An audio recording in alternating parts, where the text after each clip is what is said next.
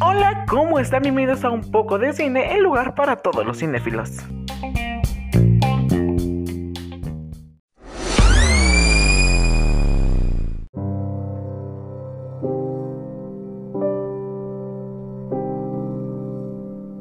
Este 8 de marzo es el Día Internacional de la Mujer. Y créeme, si eres hombre debías escuchar este podcast con mayor razón, o para ser más exactos, este episodio con mayor razón.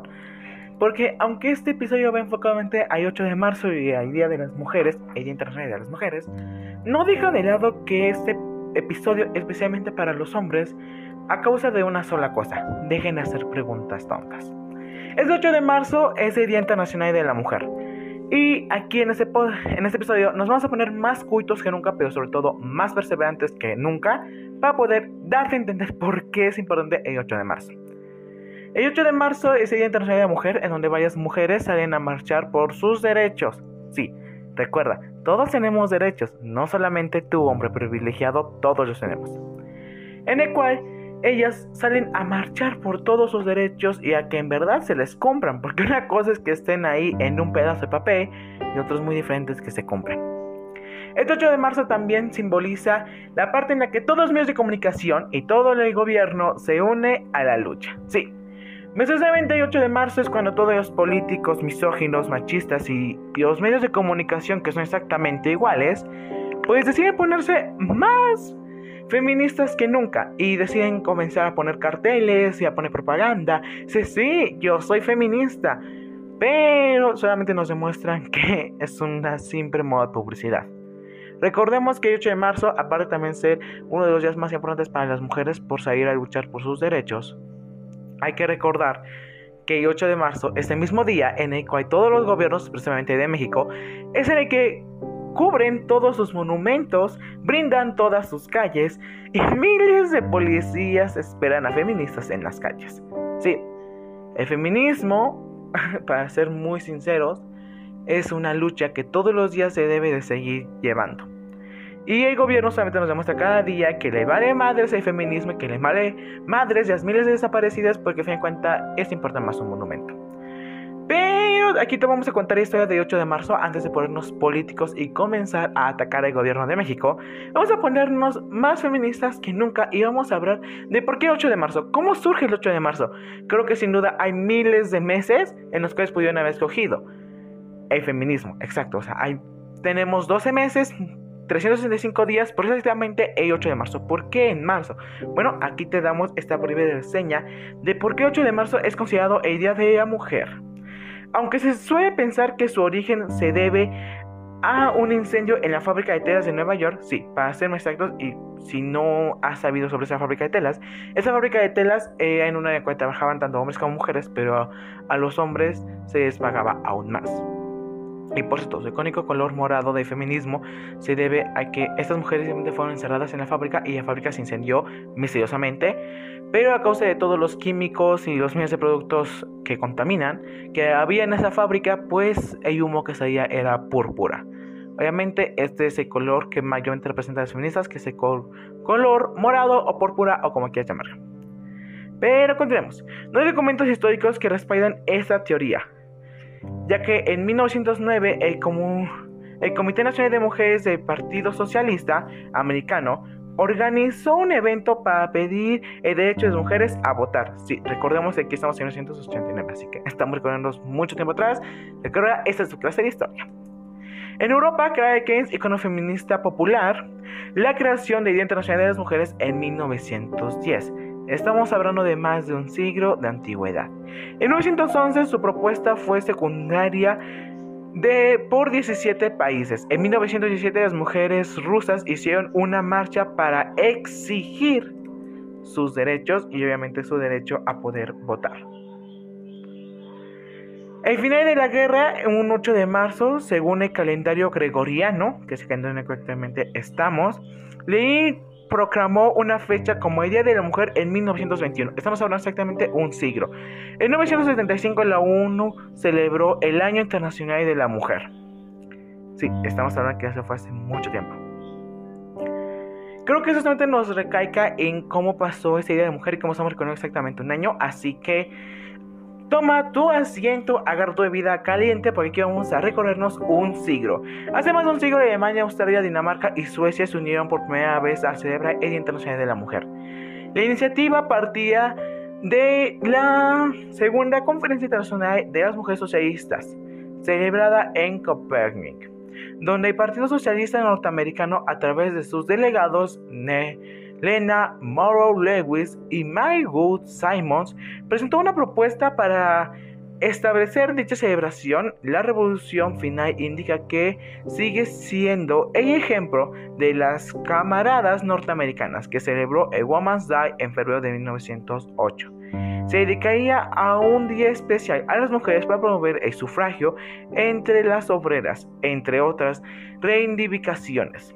Sí, estamos hablando de que anteriormente se celebraba en febrero, pero posteriormente se cambió a marzo. El 19 de marzo de, 1911, según los registros Naciones Unidas, un millón de mujeres tomaron las calles para exigir el derecho al voto, mejores condiciones de trabajo y posibilidad de ocupar cargos políticos. Estamos hablando de que técnicamente aún en segundo punto se sigue luchando. que aunque ya haya pasado un, más de un siglo, nos damos en cuenta que ya pasó más de un siglo. Desde 1911 hasta 2021, aún se sigue luchando porque las mujeres tengan mejores condiciones de trabajo. ¿Qué pasó en ese siglo? ¿Dónde están los pinches políticos que dicen que son feministas? ¿Dónde está el cambio? Pero bueno, continuemos. Menos de una semana después, el 25 de marzo de 2011, más de 140 jóvenes trabajadoras, la mayoría inmigrantes italianas y judías, murieron en el trágico incendio de la fábrica Tranger en la ciudad de Nueva York. Que que está hablando que en el se encerraron a estas mujeres en la fábrica y, la fábrica misteriosamente se incendió, o eso dicen los representantes de dicha fábrica. Eh, y cuando a causa de todos los químicos y productos tan contaminantes que había ahí, pues resulta que el humo salió púrpura en vez de icónico color del humo, que es este humo como medio transparente, medio oscuro, que marca contaminación, pues ahí fue completamente púrpura y desde ahí se tomó el color púrpura como marca de feminismo. La celebración se trasladó al 8 de marzo después de que en 1917 como reacción entre los 2 millones de soldados rusos muertos en la Primera Guerra Mundial y escasez de alimentos en Rusia, las mujeres se declararon en huelga en demanda de pan y paz. Este importante acontecimiento es considerado por algunos historiadores como el detonante de la Revolución Rusa, que derribó a la caída de Zar y en el establecimiento del gobierno provincial que por primera vez otorgó a la mujer celebrar el voto. Sí, estamos hablando que nos estamos recorriendo a 1919, 17, cuando comenzó en 1911. Sí, pasaron largos años para que al fin la mujer pudiera tener derecho a votar en un país, solo uno. De los miles de países que hay en México, en el mundo, solamente uno aceptó el derecho al voto de la mujer. En 1975 en Nueva York, la Asamblea General de Naciones Unidas estableció definitivamente como 8 de marzo el Día Internacional de la Mujer. A causa de todas estas luchas que fueron declaradas en varios meses, en un solo mes, sí. Hay que reconocer que todas estas fechas que te acabo de decir no sucedieron en febrero, no sucedieron en abril, no sucedieron en diciembre, no sucedieron en junio. Sucedieron en marzo. Todas sucedieron en marzo. Así que ya tenemos el mes establecido. ¿Por qué? porque todas las luchas sucedieron en marzo. Ah, pero ¿y el por qué se estableció? Bueno, ella se estableció a causa de que después de que en 1917, como reacción de ante los 2 millones de soldados rusos muertos y escasez de alimentos en Rusia, pues las mujeres se iban a huelga para declarar de pan y paz. Así que creo que hay que ser muy conscientes de por qué se celebra esta fecha. Pero ustedes están preguntando, bueno, esto fue hace un siglo, esto ya lleva mucho tiempo. ¿Por qué aún siguen marchando? Y si no te estás preguntando eso, entonces aquí te respondo más fácil tu respuesta. La respuesta del gobierno y de todo el mundo es lo que simboliza por qué aún se sigue luchando. Como te dije al principio, una de las causas principales para las cuales las feministas salían a marchar en 1911 era para que las mujeres tuvieran los mismos derechos ante el trabajo, tuvieran las mismas oportunidades y se cumplían sus derechos como obreras. Pero ¿qué hicieron? Las quemaron. Y hoy en día aún siguen luchando por eso. Creo que aunque la sociedad haya evolucionado muy diminutivamente, aún se siguen luchando por muchas de esas causas. Pero se lograron algunas luchas como lo que fue a que pudieran tener el derecho a votar. Y creo que es una de las cosas más importantes por las cuales se pudo luchar y sin duda se logró sobresalir. Así como la posibilidad de ocupar cargos públicos. El día de hoy, afortunadamente, ya vemos a mujeres ocupando cargos públicos, pero sigue siendo una minoría. Si nos ponemos a contar solamente los cargos públicos que hay en un país, vamos a tomar como referencia a México, porque desde acá te estoy hablando. Más del 80% de los políticos y funcionarios de de la política o del gobierno del Estado son de hombres, son de cargos importados por hombres. Y la silla presidencial la ocupa un hombre. Así que estamos hablando de que solamente un 20% lo ocupan las mujeres. Solamente ese 20% le están ocupando las mujeres para poder remarcar sus derechos, para poder seguir luchando. Y aun cuando ellas toman ese cargo público, se les dice que toman malas decisiones. Porque algo que a mí me agrada demasiado de uno de los temas que más deben de estar escuchando este 8 de marzo, que es tema de Taylor Swift, es que hay un comentario que me gusta mucho ese tema, que dice, si fuera malo, si fuera cruel y si gritara todo el tiempo sería el hombre. En cambio, cuando grito, soy cruel, soy una manipuladora.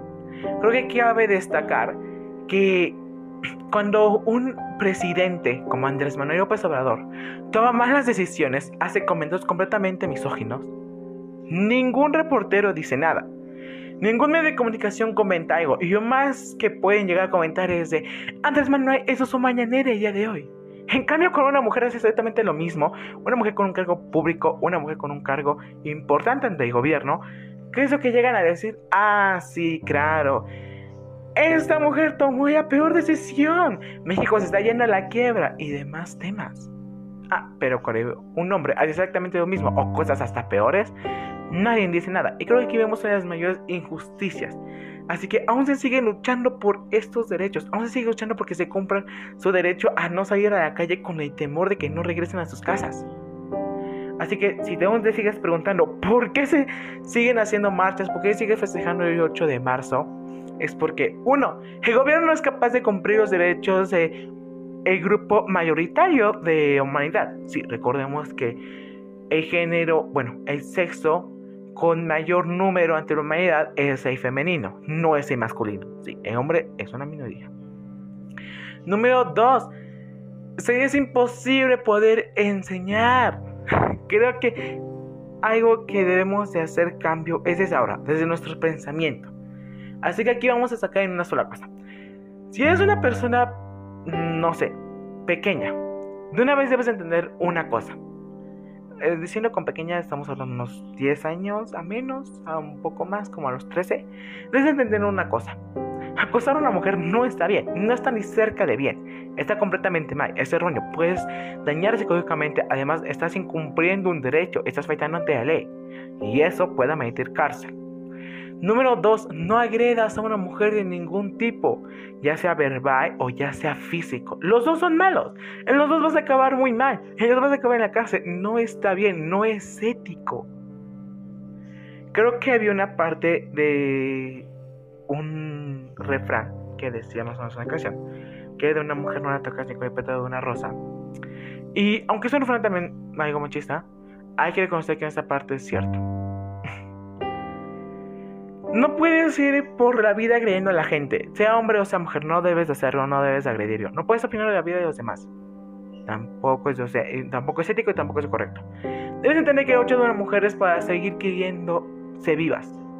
Porque por desgracia el gobierno no le interesa ni un poco cuántas marchas haga. Solamente se interesa que no rayó en la pared.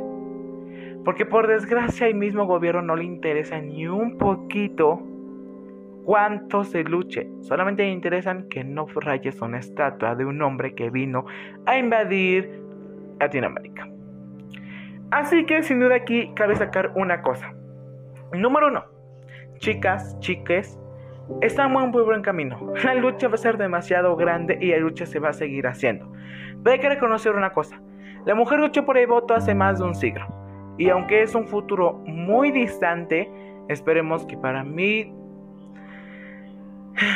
320. Ninguna mujer se haga con miedo y la mujer marque mayor importancia ante el gobierno, así como que se reciba un trato justo ante las empresas. Y sé que va a decir, oye, eso está más de un siglo. Sí, pero esas mujeres que luchaban por el voto sabían que no sería una lucha fácil. Así que chicas, chiques, sigan luchando. Porque así nos tardemos un siglo, así duremos años, haremos que nos escuchen. Y de una u otra forma. Si no nos voltearon a ver cuando hacían canciones, cuando bailaban por las que están muertas. Entonces nos van a voltear a ver rayando, pintando y hasta aventando piedras a sus monumentos. Porque ninguna estatua de un hombre que vino a invadir un país que no le pertenecía y que vino a masacrar miles de culturas va a ser más importante que la vida de una mujer. Así que no se detengan. Eh, creo que todos pasamos por un momento en el cual nos llegamos a preguntar por qué seguir luchando eh, al menos en mi caso, no voy a generalizar, al menos en mi caso, ocurrió una parte en la cual me preguntaba por qué seguir batallando. Tal vez la sociedad nunca cambie, tal vez la sociedad jamás evolucione, tal vez no sigamos igual. Así que ahí fue cuando me di cuenta de la verdadera respuesta, que debería de seguir luchando exactamente por eso, por cambiar esta sociedad, por hacerla aún mejor Nadie te garantiza que va, a cambiar la sociedad en un par de meses, en un par de años. Un cambio lleva mucho tiempo. Puedes joder a un país en un año, pero te va a costar repararlo 10 años. Así que jodieron la mentalidad de las personas un siglo y hasta más. Ahora, debemos de cambiar la mentalidad de esas personas otra vez. Y va a durar tiempo, claro que va a durar tiempo. Porque es como si te tomaras a un grupo de personas y dijeras, no, lo que piensas está mal, es erróneo. Y debes hacerles entender que es erróneo. Debemos hacerles entender que está mal y que la lucha es la que está bien. Y cuando alguien se va con sus comentarios pendejos o estúpidos o misóginos acerca de es que hay formas de marchar, hay formas de pedir justicia. hay que recordar a esa persona que cuando su equipo de fútbol gana, esa misma persona sale a las calles a pintar paredes, a pintar estatuas, a pintar monumentos, diciendo, es que ganó mi equipo. ¿Y que hacen los medios de comunicación? Oh, gran grupo de personas celebran la victoria de su equipo. Ah, pero con una mujer exactamente lo mismo. Ay, cállenla, está loca. Así que si se te ocurre decir eso otra vez, solamente recuerda eso, que tú sales a las calles para celebrar la victoria de un equipo misógino y machista. En cambio, una mujer que sale a pedir justicia está tratando mal. Así que no hay que perder la importancia, hay que seguir luchando y este 8 de marzo no se celebra a la mujer. Se pide justicia y se exclama justicia. Porque celebrar a la mujer en el 8 de marzo es como celebrar que muchas mujeres están desaparecidas, que muchas mujeres son violentadas, que miles de mujeres son violadas. Así que es pedir justicia y hacer que ese hombre que se cree Dios, que está parado en una silla que no le corresponde, por fin haga caso, voltee a ver y se dé cuenta que su sociedad está mal.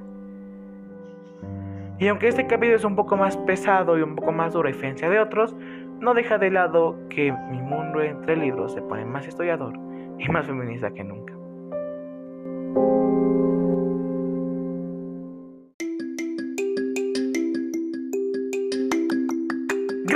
Acompañarnos en este episodio cinematográfico. No se te olvide seguirnos en todas nuestras redes sociales y nos encontrarás como Simon Books 13